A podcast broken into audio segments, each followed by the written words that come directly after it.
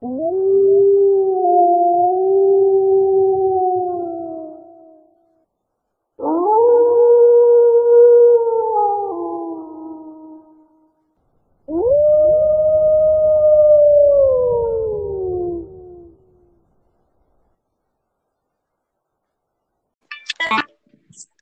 buenas noches, banda.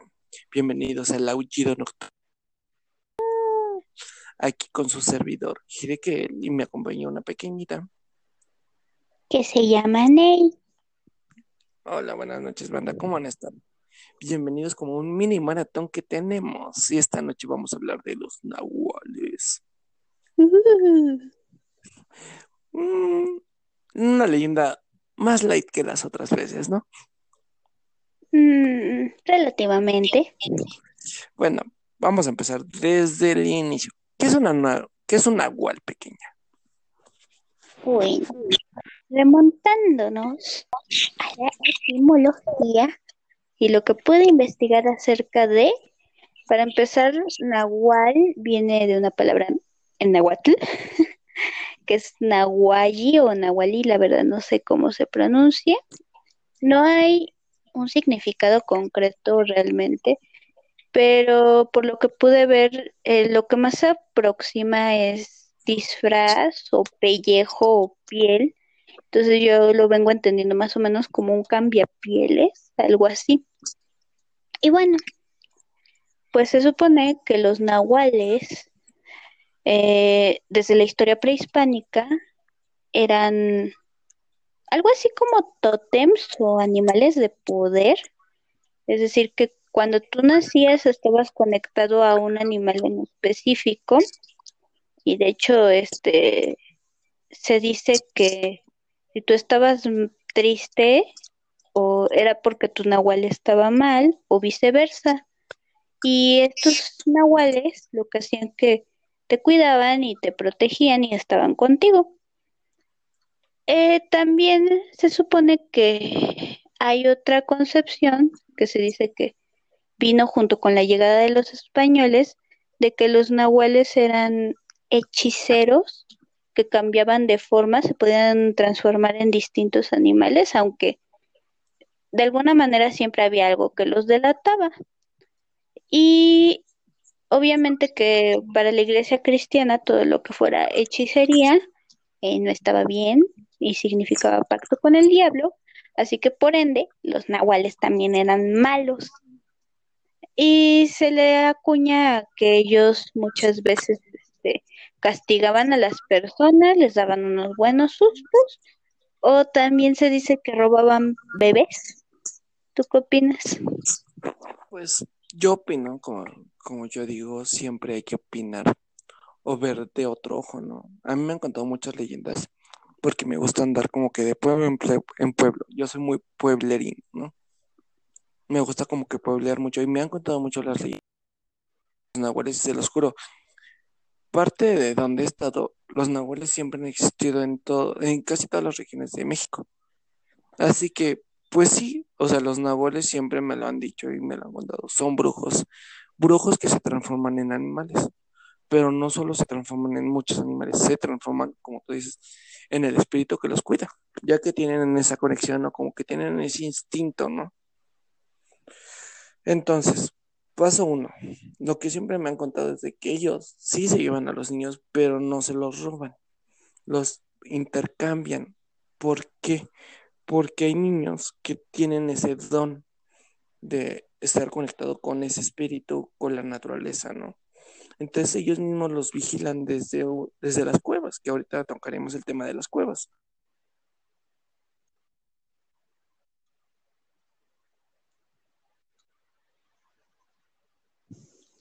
Y hacen el intercambio con la madre. Entonces, este, ya tocando como que así leyendas medio físicas, me han contado Allá por Texcoco me contaron de un caballo negro que seducía a las chicas. Dicen, y todavía lo siguen contando, de que el caballo aparecía cerca de donde había muchas niñas, muchas jovencitas, jovencitas desde 12 a 15 años. Y no sé, como que las hechizaba para que ella misma, o sea, ellas mismas lo montaran. y se iban al bosque y desaparecían. O sea, no las encuentran y lo siguen contando. Otra de las cosas curiosas de los nahuales en, el aspecto de pueblo es que ellos son guardianes de la sociedad, de la gente. No son como tal brujos malignos, ¿no? Son como protectores, como los hombres lobo que le habíamos tocado el tema de que son, si tienen esa maldición o ese don, igual con los nahuales, tienen ese don. Entonces se encargan de proteger al pueblo de diferentes criaturas, de diferentes índoles espirituales, ¿no? Ellos hasta te puedo decir de que sí tienen esa conexión divina con su nahual, con los espíritus, ya que ellos saben en qué momento, como un nahual que se convirtió en gallo, para alejar a los espíritus malignos, como cantaba, hacia que se acercara el sol, o sea, como que se adelantara el sol. Y tú conoces el cerro de las tres, de las tres, de las tres cruces, ¿no? El que está en Iztapalapa o el que está en mi pueblo. el de Iztapalapa. Ah, pues de oídas, porque la verdad nunca he ido.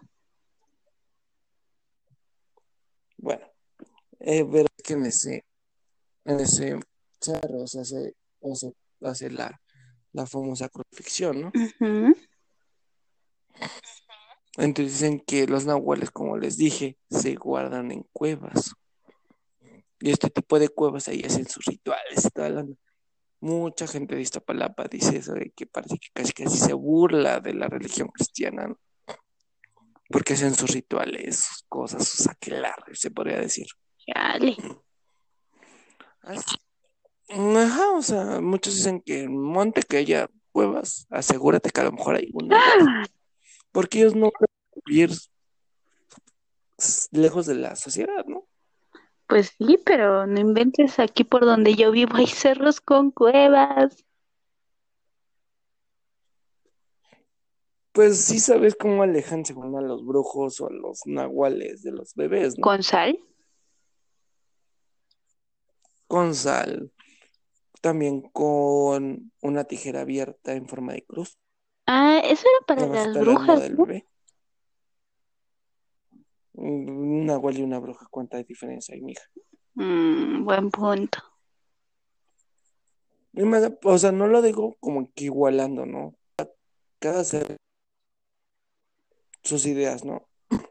Pero acuérdate que tú dijiste, el nahual como la bruja, como la, cómo los cazaban, ¿no? Un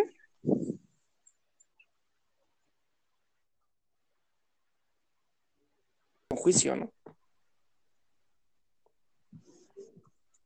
Entonces, por eso mucha gente en el pueblo, no sé, o, o clavaba cruces alrededor de su terreno para que se alejara el nahual. Porque, pues, como hay nahuales buenos, como hay nahuales a los nahuales les gusta como que espantar, juguetear. Entonces, Ajá. vamos por esa parte, ¿no crees? Son como duendes. ¿Sabes? De hecho, ahorita que me acuerdo, no sé si eso lo cuenten por donde tú vives. Luego también decían que los nahuales se presentaban como en forma de mujeres, pero cuando volteabas volteaban a verte, tenían cara de caballo. Ándale, esa leyenda, esa es la leyenda que te iba a contar. Uy. Ya cara de caballo. ¿Sabes de dónde también suena mucho? Ajá. Allá cerca de Pachuca, ves que suena minera. Y dicen que los mineros cuando salían de noche, pues, a echarse sus alipuses, hacer sus cubas, muchachos. Para los que no sepan, este decían que cuando salían de los bares y pasaban cerca de las cuevas de mina, era una chica. Con Ay, no. ¿Te imaginas qué miedo? No, o sea, imagínatelo así, así en real, que, que hay una chica y tenga una cara de caballo de verdad. Qué miedo. Bueno, pero como, como te digo, no, a los nahuales les gusta juguetear con ellos, ¿no? Yo siento que esta leyenda de los nahuales, como lo estamos refiriendo, es más acerca del Estado de México. Como que aquí en el Estado de México estamos como que muy apegados. Sí, ya tenemos como que toda la civilización, ciudades, plazas y shalala y shululu. Pero quieras o no, estamos también apegados a pueblos, Pues a además pueblos, ¿no? también sé que se habla de los nahuales en Jalisco. Y de hecho me acuerdo que yo antes tenía unos libros que eran acerca de, pues, de cuentos, de juegos, de leyendas de Jalisco. Y precisamente había una que hablaba acerca de los nahuales. Y era una chica que relataba que, bueno, una chica, una niña, que relataba que cachó a un nahual ahí tratando de robarse un bebé, pero pues ya el nahual huyó. Entonces a mí me llamó mucho la atención porque hasta ese momento no, no conocía bien qué, qué onda con los nahuales. ¿O tú qué opinas? Pues, mira, como te digo, como que esa leyenda es como la leyenda de la Llorona, ¿no? Son de las leyendas que Sí, o se mueren, ¿no? pues hablando de, en la línea de que los nahuales son hechiceros, ah, ¿tú crees que haya la posibilidad de convertirse en un nahual? O sea, llegar a ser Sí, cual. sí hay una manera, ¿eh? Pues, ¿se acuerdan de la transformación del lobo? Algo parecido, pero ellos tienen que estar en contacto. Se supone que tienen que fumar una planta para estar como que directamente con, con el cosmos, ¿no? O sea, para chequearse bien chido. Pero deben estar en un bosque o cerca de donde haya naturaleza. Y se supone que dentro de ese viaje astral o cósmico se te va a aparecer ante ti tu nahual, o sea, tu espíritu. Si tú lo entiendes, si hablas con él, o sea, mm, ¿cómo ponértelo? Tú me dijiste, si yo me enfermo, igual manera mi nahual o mi espíritu se va a enfermar, ¿no? Entonces imagínate, pero qué o no, nosotros no podemos entender. Mm, Tengo de ejemplo de que muchas veces tú tienes una mascota que se identifica mucho a ti, contigo y se apega mucho a ti. Podríamos decir que son tus guardianes, ¿no? Entonces, tú en ese viaje, a lo mejor tú ves un gato, ves un perro, ves hasta un cuico, ¿no? Un puerquito.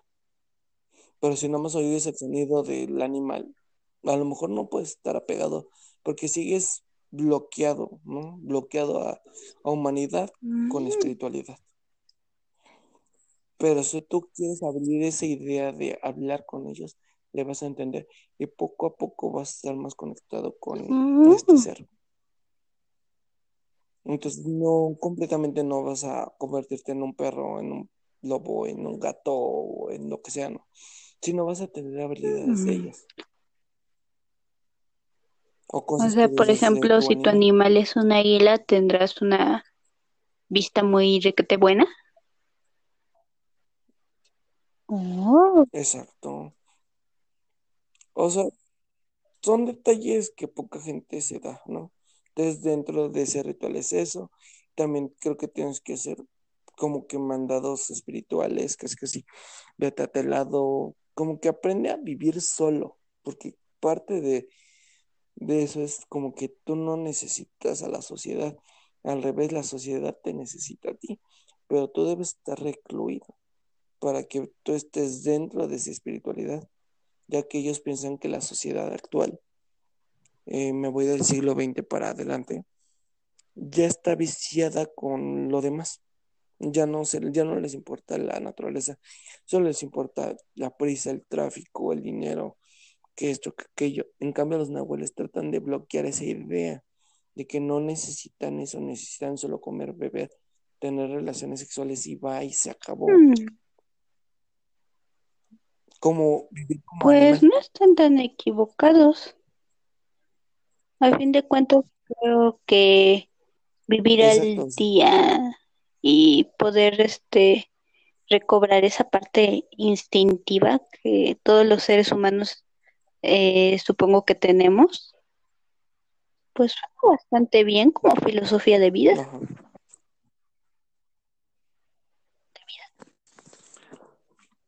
Exacto, entonces pues parte de su filosofía de ellos es eso. Entonces, quieras o no, si ahorita te quieres convertir en Nahuel, quieras o no, van a decir muchos, no, sí puedo desaparecerme, desafanarme eso. Seamos sinceros, señores.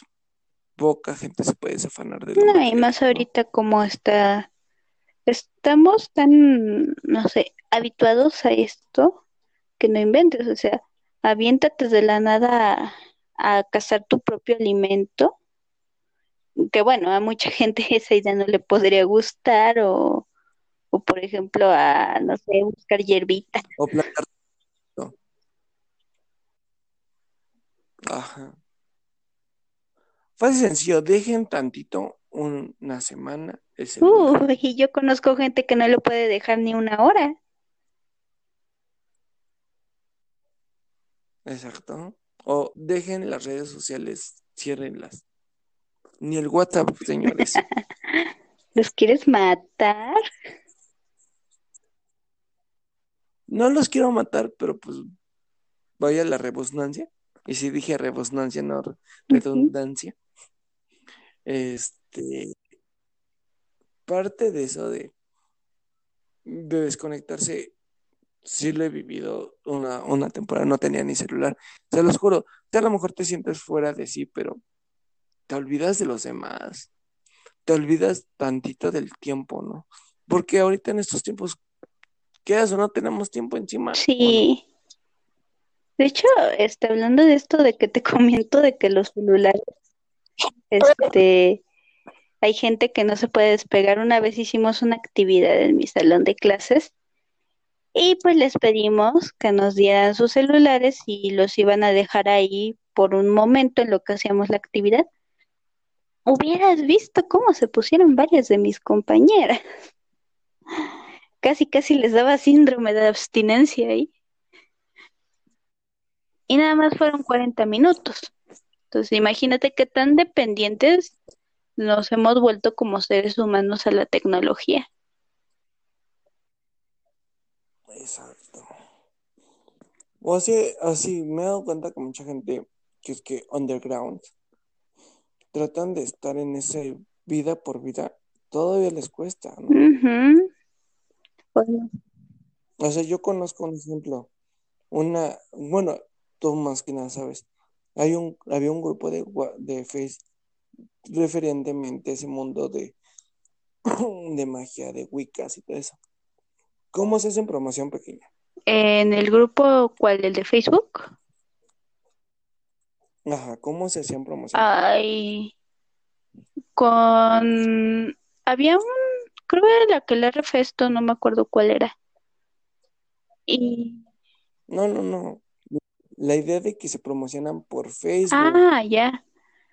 Pues ya no recuerdo muy bien, solo sé que pues había mucho dinero de por medio ahí. Exacto, o sea, vayámonos a lo antiguo también de las Wiccas, vayámonos también al mundo de los nahuales.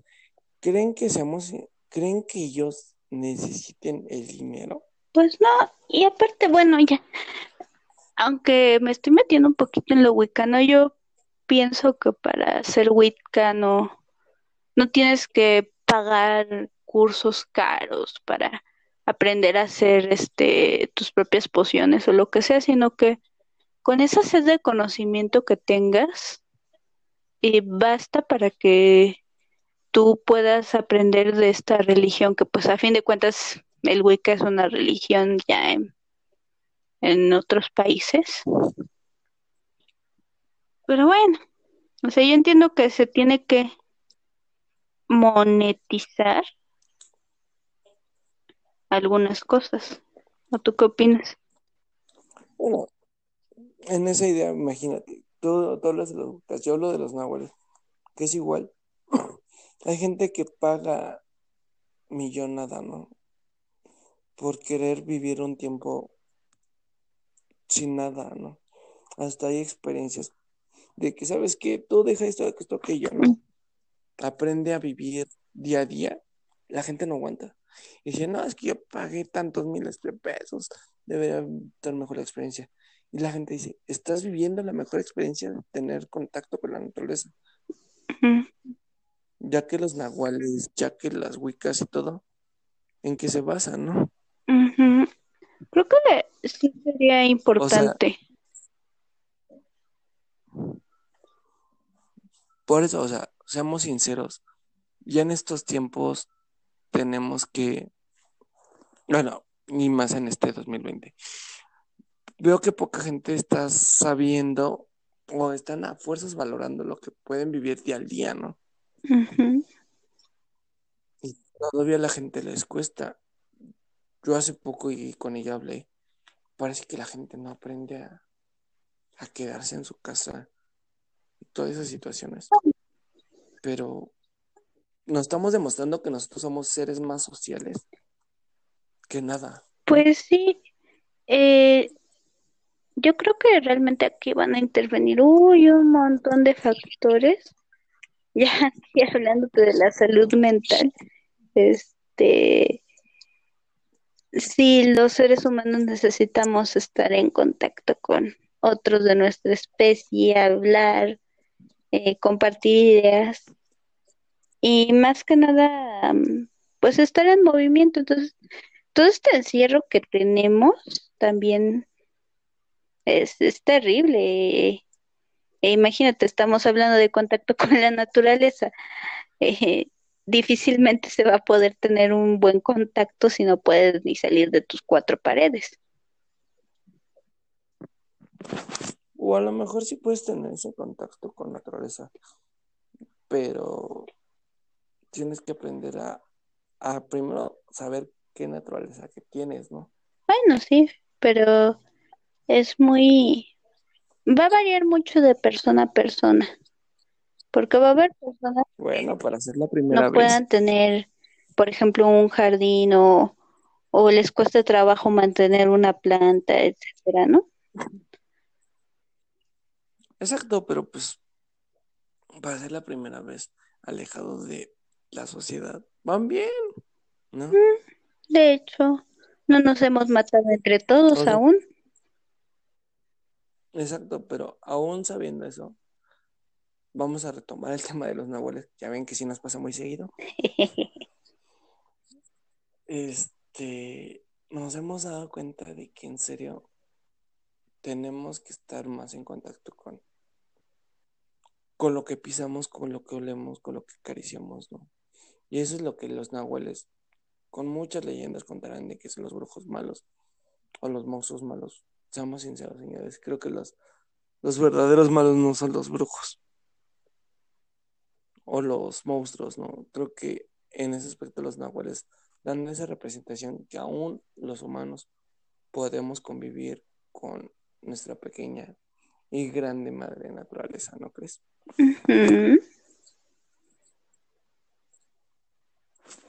ya que ellos manejan otro tipo de espíritus, unos espíritus más viejos, los que han vivido desde hace tiempo en la tierra. Y que yo siento que pues no, no piden nada a la tierra, no, no piden nada a la humanidad, solo respetar. Y creo que de ahí viene la idea de que los nahuales se expanden en los bosques, en las cuevas, porque a lo mejor ellos guardan un secreto más antiguo, ¿no? un secreto que a lo mejor dirán, ¿por qué no lo comparten? Dicen, porque una vez compartido el secreto, la gente en vez de aprovechar el tesoro lo van a explotar. Lo van a matar. Es como que les dieran la semilla de la de todas las plantas del mundo, ¿no? Que a lo mejor sea la semilla madre. ¿Qué no van a hacer? ¿No? Mm. Así de rápido, ¿qué la gente no va a hacer? La va a matar va a querer explotarla, van a decir, no, es que hay muchos humanos, todo eso. Hay humanos, pero hay pocos verdaderos humanos que tratan de respetar. Y no, no me voy a esas ideas todas modernas de vamos a nuestro jardincito urbano. Entonces, es muy válido, señores, hagan lo que puedan con la naturaleza, pero un consejo, no molesten a la gente que todavía no está acostumbrada. Es en serio. No, no es por ser grosero, no es por mala onda, pero créanme que ese tipo de personas les cuesta más.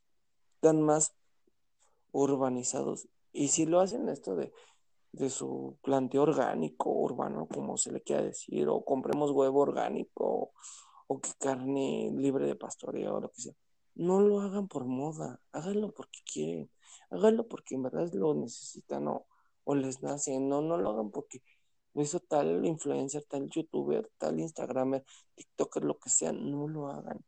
Hagan lo que en verdad les gusta hacer, comer, beber, todo lo hagan de corazón, no lo hagan de moda. ¿Tú qué opinas, Peque?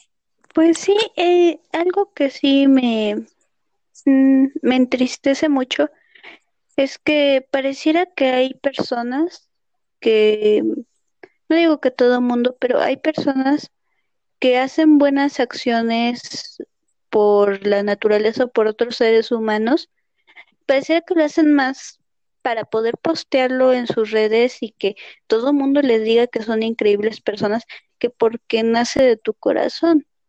Digo, a fin de cuentas, eh, si estás haciendo una buena acción y lo quieres compartir, está bien, pero que pues no sea el único motivante, ¿no? Pues sí, o sea, solo yo diré estas frases, ¿no? De que la madre naturaleza sabe cuando se le agradece de corazón. Porque, ¿cómo la gente en verdad de cerro, de pueblo, cómo les puede crecer tan bonita, tan rica la. Hasta una tortilla de maíz recién hecha de pueblo, ¿cómo te puede saber tan rica? De la gente que hace sus tortillas, que es que echas a mano y shalala en la ciudad, porque te saben a porquería. A ver, háganme el pinche favor. Yo hace poco probé un chicharrón, te lo juro, súper rico. Y ves que soy intolerante a la parte del, del puerco, ¿te acuerdas, chaparro? Probé un chicharrón en salsa verde, te lo juro, me cayó de perlas. Y era carne de pueblo. Pues sí, Y van a decir, y van a decir, y bueno, ¿y eso qué tiene que ver con los nahuales? Mucho, porque ellos son guardianes, protectores, son de los pocos seres humanos mágicos que yo sé y me han contado y me han investigado. He investigado y me lo han dicho que están más apegados con lo que nacemos, ¿no? Entonces, si quieren meterse esas ideas, está padre. Pero háganlo primero porque se sientan bien.